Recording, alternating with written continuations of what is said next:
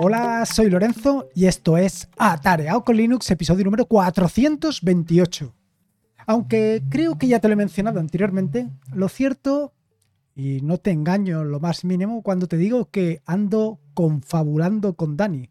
Sí, con Daniel Primo, de danielprimo.io, que ya lo he traído aquí alguna vez al podcast y alguna vez más que me lo traeré.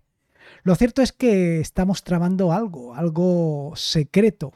Aunque te voy a decir una cosa, no sé exactamente lo que es. Y no sé exactamente lo que es porque el que maneja los hilos, el que lleva, eh, vaya, el que lleva esto adelante, el que sabe exactamente dónde va a ir a parar todo esto que estamos preparando, es Dani. Así que, bueno, pues yo me dejo llevar. De todas maneras, no creas que, vaya, estoy haciendo nada secreto. Como bien sabes, todo lo que hago se publica absolutamente en Internet. Actualmente, bueno, pues estoy trabajando en un proyectillo junto con Daniel, con Dani. Eh, yo estoy haciendo una parte y él hará otra. Y en esa parte que yo estoy haciendo, pues estoy combinando pues eh, la parte de Docker con una parte de Rust. No voy a profundizar mucho más en lo que estamos haciendo, pero con esto ya te puedes hacer una idea. Y es precisamente la parte de Rust, digo, perdón, la parte de Docker, la que me ha llevado a preparar este episodio del podcast. En innumerables ocasiones, eh, a lo largo de los días en el grupo de Telegram de Atareado con Linux, pues se habla sobre el tema de Docker, sobre el tema de la seguridad, etcétera, etcétera. Así que se me ha ocurrido hacer un pequeño episodio del podcast, vaya, hacer este pequeño episodio del podcast en el que te quiero hablar sobre las mejores prácticas con los contenedores Docker. Esto será una primera introducción a lo que veremos más adelante. En los próximos episodios, no digo en los siguientes, pero sí que me refiero a episodios que vendrán, a lo mejor uno la semana siguiente, otro en dos semanas, etcétera, etcétera, te hablaré sobre pues algo, cosas relacionadas con Docker, ¿no? Por ejemplo, cómo podemos hacer backup de bases de datos que tengamos en contenedores Docker. Así, por ejemplo, en el proyecto que estoy trabajando con Dani, pues una de las bases de datos es precisamente PostgreSQL.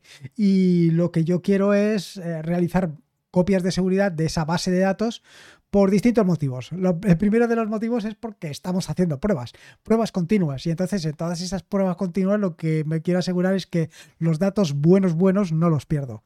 Igual que te digo esto, pues te digo, pues, eh, por ejemplo, eh, si tienes una base de datos que esté, mm, como te digo yo, que esté detrás de una página web, pues lo suyo es que esa base de datos la tengas con sus copias de seguridad pertinentes. Así como te digo, pues el resto de, cositas, el resto de detalles que mm, puedes tener con el tema de los contenedores Docker.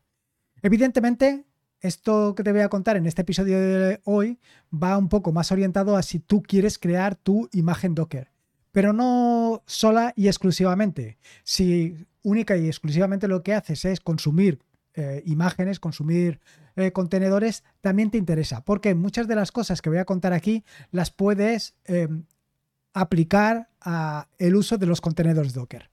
Y no quiero enrollarme más, que ya me he enrollado bastante. Ahora ya quiero meterme de lleno en todo esto de las mejores prácticas con los contenedores Docker. Y lo primero y principal es empezar, empezar, empezar con las imágenes, con el versionado de las imágenes. Esto también lo he comentado en más de una ocasión y además te he comentado los disgustos que yo mismo me he llevado por no hacerme caso a mí mismo, por aquello de eh, eh, consejos vendo y para mí no tengo. Y es la etiqueta latest. Es decir, eso de poner una etiqueta al final del nombre del usuario barra el nombre de la imagen, dos puntos, y ahí tienes que poner una etiqueta. En muchas ocasiones o no ponemos los dos puntos seguido de nada o, ponemos dos puntos seguido de la test. Esto nos lleva a un detallito y es que en el caso de que actualices vas a actualizar a la última versión. Ya te conté en un episodio anterior del podcast que estaba completamente enamorado de un uh, contenedor, de una imagen que se llamaba The Note. Y estaba completamente enamorado hasta que de repente, un día, la parte gráfica de la aplicación no funcionaba. Y bueno, pues yo pensaba que era un problema de vete a saber qué cosa y la cuestión es que no. La cuestión es que simplemente, gracias a Watchtower, que es este servicio que utilizo para actualizar mis imágenes, se había actualizado la imagen y se había actualizado la imagen con la mala fortuna de que el desarrollador había decidido quitar la parte de mm, la interfaz web. Bueno, pues esto mismo te puede suceder con cualquier otro servicio que o cualquier otro contenedor o cualquier otra imagen que estés utilizando. En un momento determinado, el desarrollador, el creador, el que lleva o el que está detrás de esa imagen, por la razón que sea, decide eh, quitar una característica. Si tú no has etiquetado correspondientemente tu imagen, lo que va a suceder es que la vas a perder. Y la vas a perder y va a ser, o puede llegar a ser, como te digo, una terrible desgracia. Pero esto mismo te lo puedes aplicar en el caso de que estés creando imágenes. Es muy interesante, es realmente interesante tener tus imágenes también de la misma forma etiquetadas con versiones, porque de esta manera, en el caso de que por desgracia hagas una versión de, una, de un contenedor, de una imagen, y no funcione correctamente, siempre puedes hacer marcha atrás y volver a una imagen anterior, siempre y cuando las tengas etiquetadas, porque si no, estamos con lo mismo. La siguiente de las mejores prácticas con contenedores Docker es cuidadín, cuidadín con el contenido sensible. Y no me refiero a sensible con las imágenes que tienes de tus fotografías en la playa. No, no, no. Me refiero más bien a claves SSH, certificados, contraseñas, etcétera, etcétera. Vaya, cualquier cosa que no quieres que se publique a lo largo y ancho de Internet. Bueno, probablemente tampoco querrás que esas fotografías tuyas de la playa estén publicadas a lo largo y ancho de Internet. Mm, bueno, o aunque nunca se sabe. La cuestión es que está muy feo que tus contraseñas, tus certificados y sobre todo tus claves público-privadas SSH vayan danzando por aquí y por allá. Así que mi recomendación es que eso jamás lo metas en una imagen. Eso es, vaya, un error de primero de eh, contenedores Docker. Las claves, las, vaya, todo el contenido sensible tiene que estar fuera. Y para ello están las variables de entorno. Y en la medida de lo posible deberías de utilizar variables de entorno cifradas. ¿Por qué? Bueno, porque aunque estés utilizando variables de entorno, aunque tengas tu fichero, tu archivo .env, si alguien entra dentro de tu máquina, puede conocer esas, em, ¿cómo te digo yo? Esas, eh, ese contenido sensible simplemente con mirar el archivo .env o incluso directamente desde eh, la propia, desde el propio archivo, utilizando el comando con un docker inspect que te dejo en las notas del podcast, lo podrías averiguar. Claro, que quién va a entrar en tu máquina. Bueno, es que no hace falta que entre en tu máquina. También puedes bajarte una imagen de algún sitio, eh, compartir esto, porque puedes hacer un docker inspect con otra imagen y de repente, pues esas contraseñas, esas claves público-privadas que pasen a ser de privadas a públicos. Otra de las cuestiones importantes a utilizar son los Docker Ignore. Sí, sí, lo acabas de escuchar perfectamente. Docker Ignore. Exactamente igual que con Git y utilizas el Git Ignore, pues aquí también puedes utilizar el Docker Ignore. Y el Docker Ignore últimamente me está viniendo de perlas, porque lo que evita es que todo lo que esté en tu directorio pase a, vaya, a ser el contexto de construcción. Y te puedo asegurar que con Rust esto es un verdadero problema. Bueno, y supongo que con otros lenguajes de programación, pero en el caso de Rust, hasta que no he empezado a utilizar los Docker Ignore, me estaba volviendo loco. Las imágenes tardaban muchísimo en construirse, pero no, no solamente tardaban, sino que veías ahí un trasiego de megas y megas, 400, 500, 600, un giga. Y yo decía, ¿esto, qué, esto qué, qué es lo que está sucediendo? Bueno, fue poner Docker Ignore y mano de santo. La cosa ha ido fantástica. La siguiente de las, como te digo, de las mejores prácticas con los contenedores Docker es, sin lugar a dudas, utilizar un linter. Vaya, un analizador estático de código. Y esto es súper, súper fantástico porque te permite ver directamente en el Dockerfile que estás escribiendo aquellos errores que hayas podido cometer o mejor, mejor todavía, no aquellos errores, sino que te indica las mejores prácticas para que hagas tus contenedores Docker. Y esto es fantástico.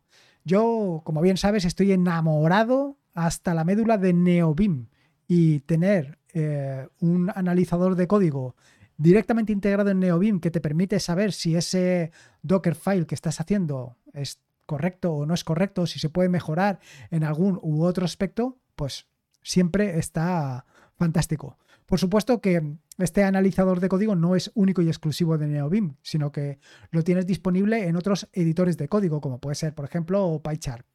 Yo realmente en PyChart no lo tengo instalado. Sí que tengo instalado el analizador de código de Bash, pero no el de PyChart. Perdón, no el de Docker pero supongo que será más o menos sencillo instalarlo. Yo, desde luego, que te recomiendo, por supuesto que para Bash tengas instalado un contenedor, un, perdona, un analizador de código y para los Docker, para crear tus Docker file también, porque te va a venir, vamos, que como anillo al dedo. Otra de las características que también le estoy sacando muchísimo partido últimamente son los em, Docker files multietapas. Es decir, que en lugar de crear tu imagen Docker de una sola atacada, lo haces en varias etapas. Esto parece que no, pero tiene sus eh, ventajas tremendas. La primera de las ventajas es que cuando terminas de construir tu Docker file, cuando, por ejemplo, en el caso de Rust has eh, creado el ejecutable, todas las dependencias que has necesitado para crear ese ejecutable no las tienes que arrastrar al Docker definitivo, con lo cual lo que te van a quedar son imágenes mucho más delgadas, imágenes slim, imágenes que cuando salgan a la calle pues eh, triunfarán como la Pepsi-Cola. No sé por qué se dice triunfar como la Pepsi-Cola, si aquí en España lo que ha triunfado ha sido la Coca-Cola. a lo mejor es una ironía. Esto tendré que leerlo en algún sitio. Bueno, sea como fuere, lo cierto es que eh, con esto me viene fantástico, porque a pesar de que estoy mm, recompilando una y otra vez el código de esta aplicación secreta que estoy haciendo con Daniel Primo, lo cierto es que mm, eh, partir de una compilación, bueno, de un Dockerfile multietapas me está viniendo fantástico, porque me está evitando eh, subir o desplegar en la, en el, ¿cómo se llama? En mi VPS imágenes muy grandes. Simplemente lo que hago es en una primera etapa genero el ejecutable y en una segunda etapa copio el ejecutable a la imagen definitiva. Y esta es la que voy a subir o la que subo realmente, la que estoy subiendo realmente al, a Docker Hub. Y desde allí la despliego en el VPS. Ciertamente podría desplegarla directamente en el VPS, pero bueno, como bien sabes, soy eh, un fiel defensor del open source, de compartir todo aquello que estoy haciendo. Y por eso no solamente lo comparto en GitHub, sino que también lo estoy subiendo a Docker Hub por si acaso, cuando termine todo el proceso secreto que está haciendo Dani, pues lo podemos utilizar. Y en este sentido, no solamente lo estoy utilizando para generar los em, Docker file, las imágenes de em, mis ejecutables en Rust, sino que también los estoy utilizando con Python. Entonces, eh, con Python lo que hago es, en una primera etapa, creo un entorno virtual con todas las dependencias que necesito, etcétera, etcétera. Con todas las dependencias que necesito, es decir, hago un Python "-m pip install "-r requirements, esto lo dejaré en las notas del podcast porque así dicho como que es un poco complejo, pero bueno, es una tontería, ya sabes de, que de lo que hablo. Pues simplemente creo el entorno virtual y cuando ya lo tengo todo preparado, lo que hago es copiar desde el entorno virtual en la imagen definitiva y ya está. Con lo cual, la imagen que me va a quedar es mucho más mm, slim, como he dicho anteriormente, mucho más esbelta. Madre mía, qué manía de utilizar anglicismo cuando tienes la palabra esbelta para decir exactamente slim y además es mucho más interesante. No solamente esto, también en referencia al tema este de las multietapas, otra de las características que estoy utilizando últimamente y que seguro que me has escuchado en más de una ocasión son las imágenes esbeltas. Ahora ya sí que lo he utilizado bien, en vez de imágenes slim. Las imágenes esbeltas, es decir, utilizar eh, como imagen de partida, como la imagen esta de que pones al principio de todo, from Alpine, bueno, pues utilizar imágenes que sean realmente eh, esbeltas, que sean lo más minimalistas posibles. Por esto estoy últimamente tan obsesionado con el tema de los tamaños, con el tema de la ocupación de los recursos. Por eso estoy tan obsesionado con esto de pues, los paquetes Flatpak que de repente son tan enormemente grandes o que tienes que bajar decenas y decenas de recursos cuando realmente al final lo vas a compartir. Bueno, pues en este caso es exactamente lo mismo. Se trata de hacer imágenes lo más esbeltas posibles para que el despliegue sea lo más sencillo posible. Que no sea necesario que te lleves una y otra vez lo mismo en uno y otro sitio. Simplemente lo mínimo y necesario. Y de la misma manera, y tal y como te he comentado casi al principio del podcast, está el tema del versionado. Cuando utilices una imagen, cuando utilices una imagen esbelta, lo suyo es que le pongas la versión. Y le pongas la versión por un simple hecho, porque a lo mejor en la siguiente versión ya no te vale. Quiero decir, eh, sí que me ha sucedido últimamente de estar utilizando, por ejemplo, Alpine, la versión 3.16, cuando estaba preparando este episodio del podcast. Bueno, en versiones anteriores, a lo mejor la 3.14, estaba utilizando algunos eh, paquetes que ya no están disponibles en la 3.16. Por esto es importante tenerlo todo perfectamente atado, porque a lo mejor esa dependencia que necesitas para crear tu ejecutable o para distribuir tu proceso no la tienes porque simplemente estás utilizando una versión de Alpine o de la imagen que tú quieras que no está disponible. Esto es muy importante y yo para mí ha sido alguna cosa que que he tenido que darle vueltas hasta conseguir exactamente esa imagen esbelta y minimalista. Luego, lo siguiente que te quería hablar es sobre cuantas menos capas, mejor. Sin lugar a dudas, soy un amante de las capas, pero de las capas a la hora de vestir. Es decir, si puedo cuando salgo a la calle llevar en lugar de una chaqueta que me abrigue mucho, llevar varias capas y una chaqueta que me abrigue menos, lo prefiero. Y lo prefiero porque luego cuando voy teniendo calor me voy quitando capas o cuando voy teniendo frío voy poniéndome capas. Ciertamente que en alguna ocasión parece que vaya disfrazado, pero para mí es la mejor solución. Bueno, pues eh, en el caso de las imágenes es justo al contrario. En el caso de las imágenes, cuantas menos capas utilices, mejor que mejor. ¿Y por qué te estarás preguntando? Pues muy sencillo, porque con cada capa aumentas el tamaño de la imagen, se produce un cacheo y ese cacheo hace que tu imagen final sea mucho más grande de lo que podría ser. Por eso, seguramente, si has echado alguna visual a las imágenes que creo, verás que en la capa donde se pone el run, eh, tengo enlazadas varias ejecuciones una detrás de otra en varias líneas. Que habrás pensado, ostras, ¿y por qué no lo pones en una sola capa, en una sola, en varias líneas, en vez de en una línea todo seguido? En vez de utilizar run una cosa, run otra cosa, run otra cosa, lo que hago es run y las enlazo todas utilizando ampersand o utilizando punto y coma. Depende de lo que necesite. De esta manera reduzco considerablemente el número de capas y al reducir el número de capas reduzco considerablemente y de la misma manera el tamaño de la imagen definitiva. Otra cuestión interesante que tienes que eh, tener en cuenta a la hora de crear imágenes es el uso de copy y el uso de add, add, copy y add son distintos. Aunque aparentemente parece que sean exactamente lo mismo, resulta que no.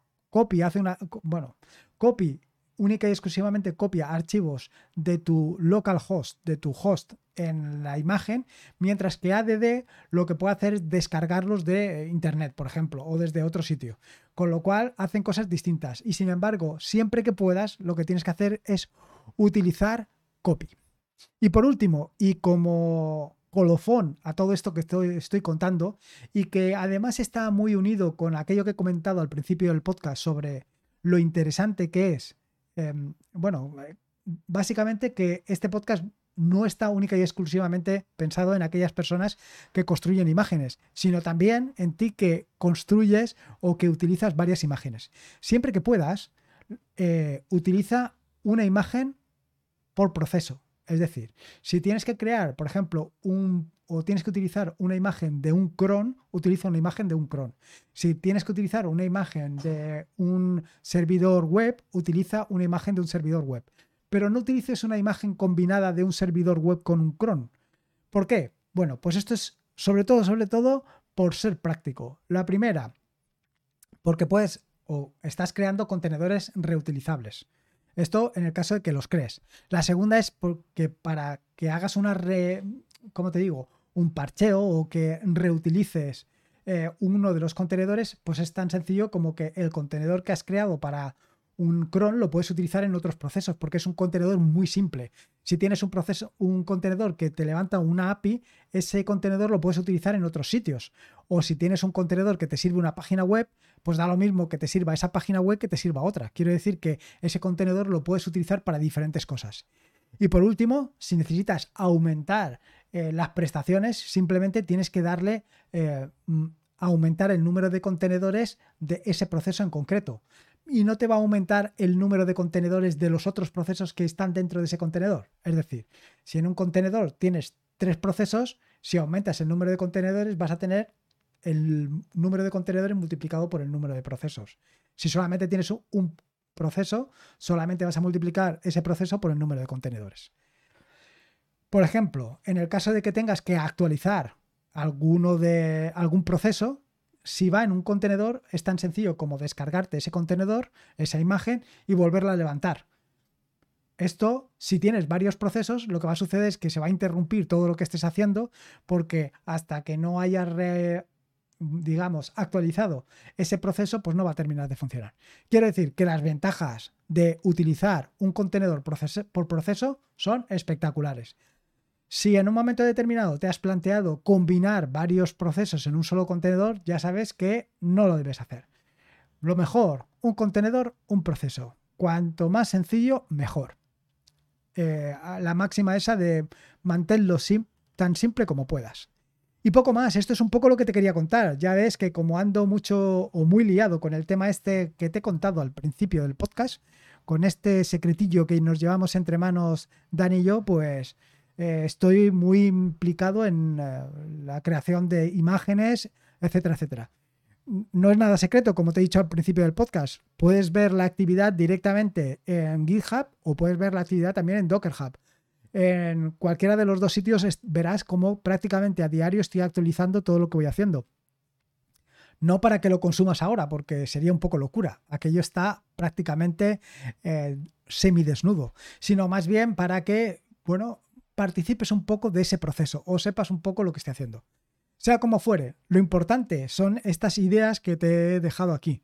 Tanto si eres eh, creador, implementador o lo que tú quieras, o si simplemente por, por ocio haces tus propias imágenes para lo que sea, como en el caso de que las utilices. Si las utilizas ya sabes los criterios bajo los cuales deberías de utilizarlo. En fin, que no me enrollo más. Espero que te haya gustado este nuevo episodio del podcast y sobre todo espero que lo disfrutes muchísimo. Si puedes, te agradecería una valoración, ya sea en iVoox, Apple Podcasts, Spotify, eh, Amazon Music, en fin, allende lo encuentres en todas partes, ahí estará em, el eh, sitio donde puedes dejar esa valoración para dar a conocer este proyecto, para que más gente pueda disfrutar de Linux, pueda disfrutar de Docker y de todas estas cosas que voy contando en los diferentes episodios del podcast. Recordarte que este es un podcast de la red de podcast de sospechosos habituales, donde puedes encontrar fantásticos y maravillosos podcasts. Puedes suscribirte a la red de podcast de sospechosos habituales en fritzperes.me barra sospechosos habituales. Y por último, y como te digo siempre, recordarte que la vida son dos días y uno ya ha pasado, así que disfruta como si no hubiera mañana y si puede ser con Linux y en este caso con Docker y esas mejores prácticas, mejor que mejor. Un saludo y nos escuchamos el próximo lunes. Hasta luego. Thank you.